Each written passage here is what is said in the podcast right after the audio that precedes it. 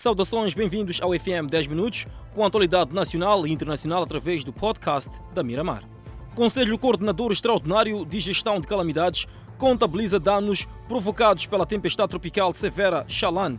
Enquanto isso, a circulação aérea e rodoviária continuam condicionados nas províncias em risco. Tempestade Shalan obriga a uma sessão do Conselho Coordenador Extraordinário, orientado pelo Primeiro-Ministro Carlos Agostinho do Rosário, para o levantamento dos danos causados pelo fenômeno. Os vários setores, ainda que sem dados dos estragos causados pela tempestade, continuam em alerta. A previsão inicial era afetar 4 milhões de pessoas, números que mostram uma tendência decrescente, estimada atualmente em 1 milhão e 200 mil afetados, destruição de 1.500 salas de aulas e 220 unidades sanitárias. Apesar da tendência do enfraquecimento do sistema, a circulação aérea e rodoviária continuam condicionadas nas províncias em risco. O governo continua em alerta e apela às populações a estarem atentas e a continuarem a acatar as medidas emitidas pelas autoridades competentes.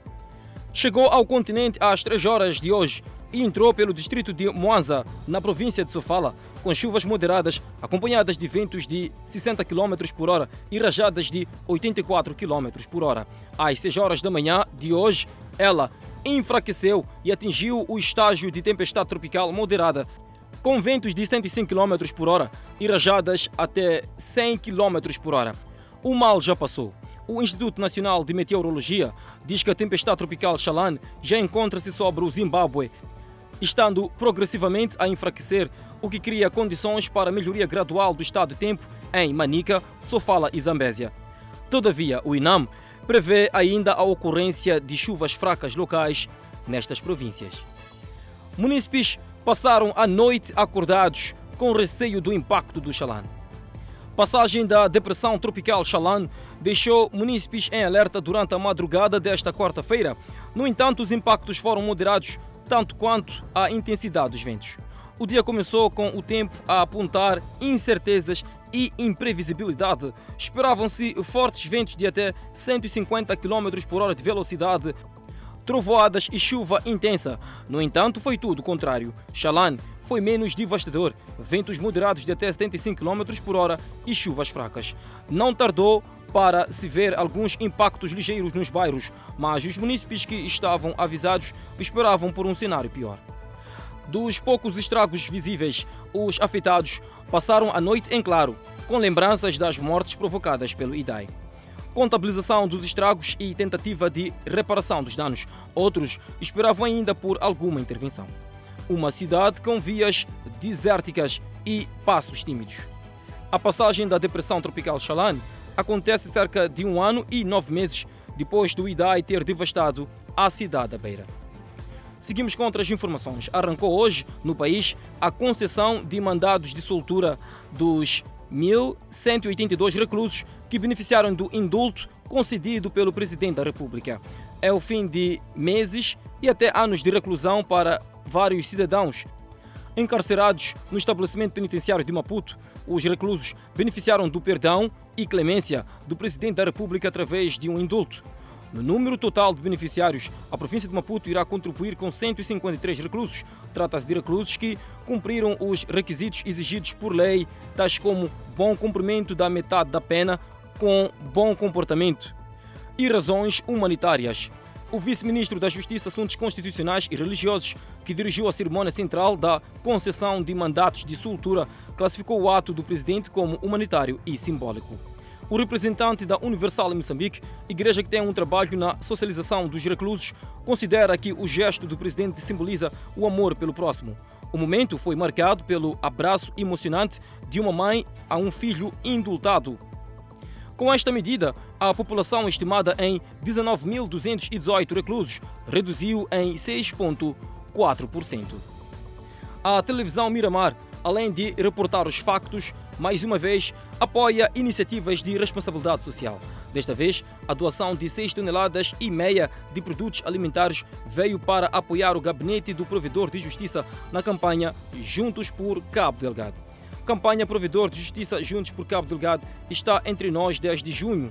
A iniciativa visa apoiar os deslocados dos ataques dos insurgentes na província de Cabo Delgado que se encontram em situação de vulnerabilidade. Nesta iniciativa, a televisão Miramar, que se destaca como um dos principais parceiros na difusão dos conteúdos da campanha, reforçou o seu contributo, enforçou a doação de 6 toneladas e meia de produtos alimentares. O gesto que muito comoveu o patrono da campanha, que descreveu como uma importante contribuição que vai minorar o sofrimento dos deslocados que se encontram nos centros de acolhimento. Cerca de 470 mil pessoas ficaram desalojadas por conta dos ataques dos insurgentes. A campanha Provedor da Justiça Juntos por Cabo Delgado, em que as doações podem ser em alimentos ou valores monetários, vai até o dia 2 de dezembro.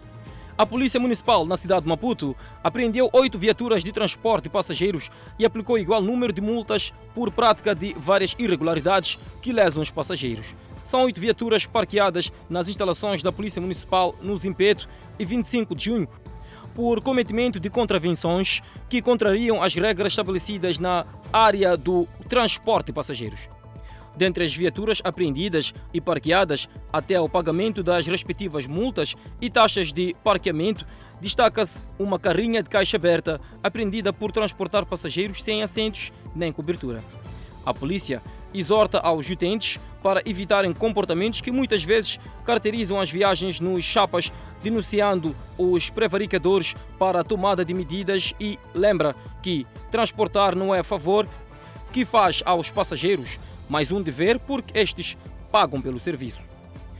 Termina nesta quinta-feira a proibição de captura de caranguejo nas águas nacionais. Consumidores e vendedores estão expectantes para a comercialização que coincide com a quadra festiva do fim de ano. O mangual esteve de repouso para a reprodução do caranguejo, crustáceo que também é fonte de renda. No mercado do peixe, na cidade de Maputo, os vendedores estão na contagem regressiva. Dona Carolina ocupa-se na comercialização do outro tipo de marisco e aguarda ansiosa pelo fim da veda. Enquanto isso, o Sr. Zacarias aproveita para vender caranguejo que ainda tem no estoque. Apetite que poderá ser satisfeito com o fim da veda prevista para esta quinta-feira, 31 de dezembro.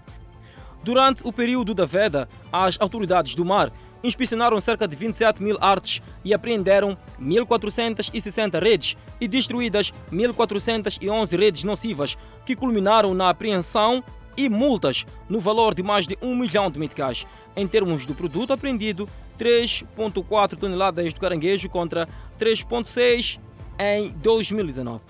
As autoridades do mar, águas interiores e pescas fazem o balanço positivo dos 60 dias de período de fezo do camarão que termina a 1 de abril, onde foram apreendidas 6,9 toneladas de camarão contra 11 do ano passado.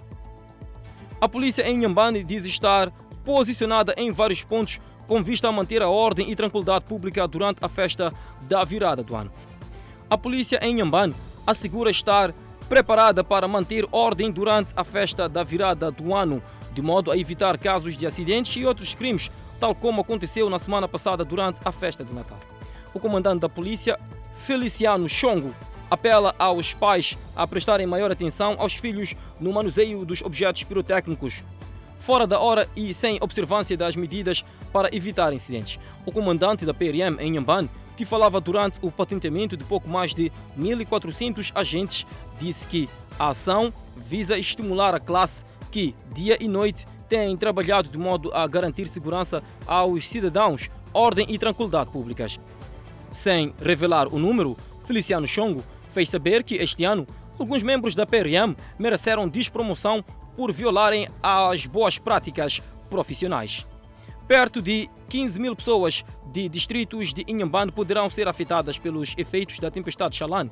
Entretanto, o Instituto Nacional de Gestão de Calamidades naquela província alerta sobre a necessidade das famílias que vivem em zonas de risco continuarem precavidas. Segundo o Instituto Nacional de Gestão de Calamidades, em Inhambane, continua a haver necessidade das populações que estão nas zonas de risco se precaverem dos possíveis efeitos da tempestade até que haja informação contrária vinda das autoridades. Cândido Maput fez saber que as previsões apontam para 15 mil pessoas de quatro distritos nortenhos de Inhambane que podem ser afetadas por este fenômeno. Este responsável fez saber ainda que boa parte da população já tem informação sobre como se precaver, sendo que algumas pessoas que vivem nas zonas de grande risco, ou seja, muito próximo à costa já se retiraram para locais considerados mais seguros. Pois é, é desta forma que chegamos ao ponto final desta edição do FM 10 Minutos no podcast. Não deixe de acompanhar o desenvolvimento destas e outras informações quando forem 19 horas 45 minutos no Fala Moçambique, comigo, Clemente Carlos e a minha colega Adelaide Isabel. Grato de coração pela atenção dispensada.